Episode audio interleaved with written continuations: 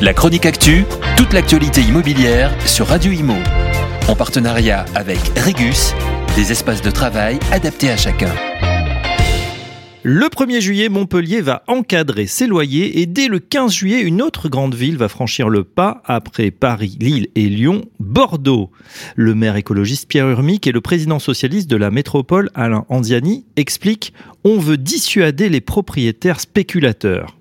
S'ils reconnaissent certes que la majorité des propriétaires pratiquent des loyers convenables, cette mesure vise ceux qui profitent des tensions sur le marché locatif pour engranger des revenus.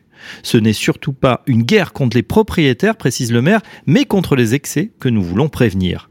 Bordeaux est la sixième ville la plus chère pour se loger en 2021 et on est dans le top 10 depuis trop longtemps, a-t-il ajouté, égratignant au passage la politique du choc de l'offre défendue par son prédécesseur Alain Juppé qui devait faire mécaniquement baisser les prix et qui s'est révélé un échec dans les faits.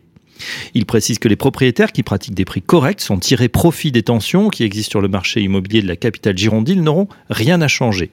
La mesure vise en particulier à faire baisser les loyers des plus petites surfaces, studios et T1, pour faciliter l'installation des étudiants avant la prochaine rentrée. Pratiquement, l'encadrement des loyers consiste à fixer un prix maximum au mètre carré pour les biens immobiliers en fonction de plusieurs variables, le quartier, la date de construction, logement meublé ou non.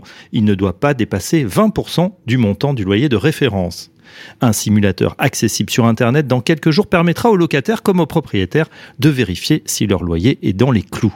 Appliqué à Paris depuis 2015, l'encadrement des loyers s'est depuis étendu à d'autres villes, Lille, Lyon, Villeurbanne, les intercommunalités de Seine-Saint-Denis, Paris pleine commune et Est ensemble entre Montreuil et Bobigny, avec des effets discutables. Dans les faits, il faudra néanmoins attendre plusieurs années à Bordeaux pour que la mesure produise des effets visibles, puisqu'elle concerne uniquement les nouveaux baux. Avis aux étudiants, il n'est donc pas sûr que l'annonce fasse baisser les loyers pour la rentrée prochaine. La chronique actu, toute l'actualité immobilière sur Radio Imo. En partenariat avec Régus.